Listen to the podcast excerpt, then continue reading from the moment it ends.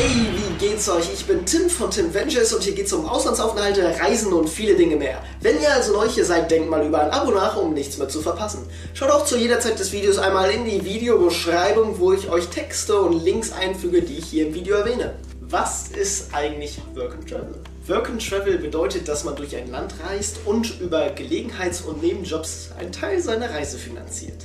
Auf diese Weise kannst du ein Land intensiv kennenlernen. Im Gegensatz zu Auslandspraktika oder Au pair bietet Work and Travel mehr Flexibilität und vor allem mehr Eigenständigkeit. Ein besonderer Nebeneffekt deines Abenteuers ist das Verbessern der Sprache sowie das Entdecken neuer Kultur, Länder und Menschen. Aber wo kann man jetzt eigentlich Work and Travel machen?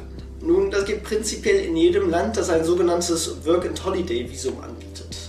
Klassischen Bekannten sind hier Australien, Kanada, Neuseeland und Japan.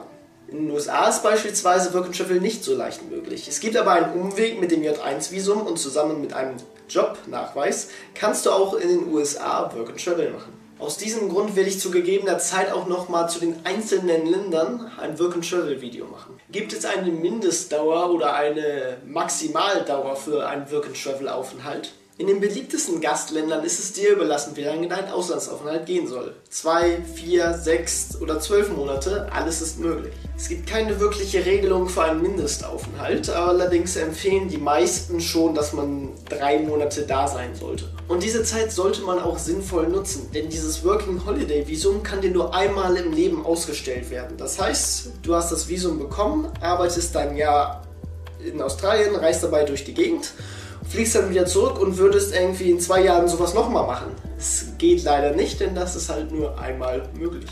Manchmal gibt es allerdings auch Ausnahmen für zweite Jahre in Work and Travel. Informieren solltet ihr euch da am besten auf den offiziellen Seiten der jeweiligen Länder. Und welche Jobs kann ich jetzt machen? Im Rahmen des klassischen Work and Travels reist du innerhalb eines Landes von Ort zu Ort und machst dort Jobs. Dies nennt man Jobhopping. In den beliebtesten Ländern wie zum Beispiel Australien und Neuseeland findet man vor allem Jobs in der Touristik- und Hotelbranche, in Restaurants, aber auch zum Beispiel als Fruitpicker, sprich auf dem Feld zu arbeiten und dort Obst zu ernten.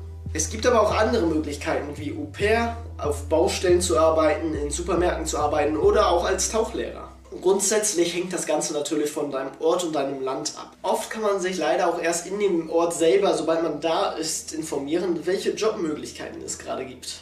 Welche Voraussetzungen gibt es für Work and Travel? Die meisten Voraussetzungen ergeben sich aus den jeweiligen Visabestimmungen deines Landes, also zum Beispiel dem Work and Holiday Visum. Für dieses Video ist ein Alter von 18 bis 30 Jahre die Voraussetzung. In manchen Ländern ist aber auch ein Mindestalter von 21 erforderlich. Zudem ist für Reisende aus Deutschland eine deutsche Staatsbürgerschaft und ein gültiger Reisepass Voraussetzung. Gegebenenfalls musst du auch die entsprechenden Sprachkenntnisse deines Gastlandes vorweisen können, damit du dich beim Jobben auch anständig verständigen kannst. Nicht vergessen sollte man auch eine entsprechende Auslandskrankenversicherung sowie weitere Versicherungen, über die du dich frühzeitig informieren solltest. Außerdem solltest du dir vorher über die Kosten im Klaren sein, sodass du genug liquide Mittel, also Bargeld und etc., für den Anfang deiner Reise sowie natürlich die Flüge zur Verfügung hast. Du solltest natürlich auf keinen Fall vorbestraft sein und vor allem solltest du das erste Mal einreisen. Für Australien gilt zudem, dass du kein Kind mitbringen solltest. Abschließend ist es wichtig, dass du ein hohes Maß an Eigenständigkeit sowie Flexibilität und Toleranz mitbringst. Du solltest dich ganz auf die Kultur deines Landes einlassen können. Dann steht deinem Abenteuer auch nichts mehr im Wege. Was gibt es jetzt noch zu beachten? Nun, du musst deine Reise unbedingt planen. Damit meine ich jetzt nicht deine Reiseroute, die kannst du zur Not auch noch spontan festlegen. Nein, ich meine vielmehr, dass du dich auf eventuelle Probleme vorbereiten musst. Dafür werde ich auch auf jeden Fall nochmal ein Video machen und sobald ich es getan habe, werde ich es hier verlinken und auch in die Beschreibung packen. Wichtig ist zudem, dass so eine Reise auch mal an den Nerven zehren wird. Das heißt, du bist nicht der einzige Backpacker und wirst zum Beispiel in einigen Orten keinen Job finden können. Viele unterschätzen auch immer den Stress, den das Ganze mit sich bringt, also vom Plan, aber auch die Probleme, sobald sie auftreten können. Deswegen würde ich auch bei Work and Travel immer eine Organisation empfehlen.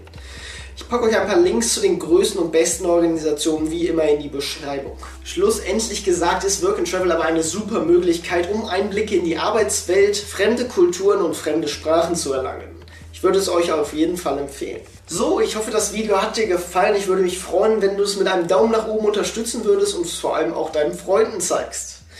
Wenn du mehr zum Thema Auslandsaufenthalte, Reisen und Work and Travel wissen möchtest, schau dir unbedingt mal meinen Kanal an. Dort werden noch viele weitere Videos erscheinen, also zieh in Erwägung, ihn zu abonnieren. Ciao.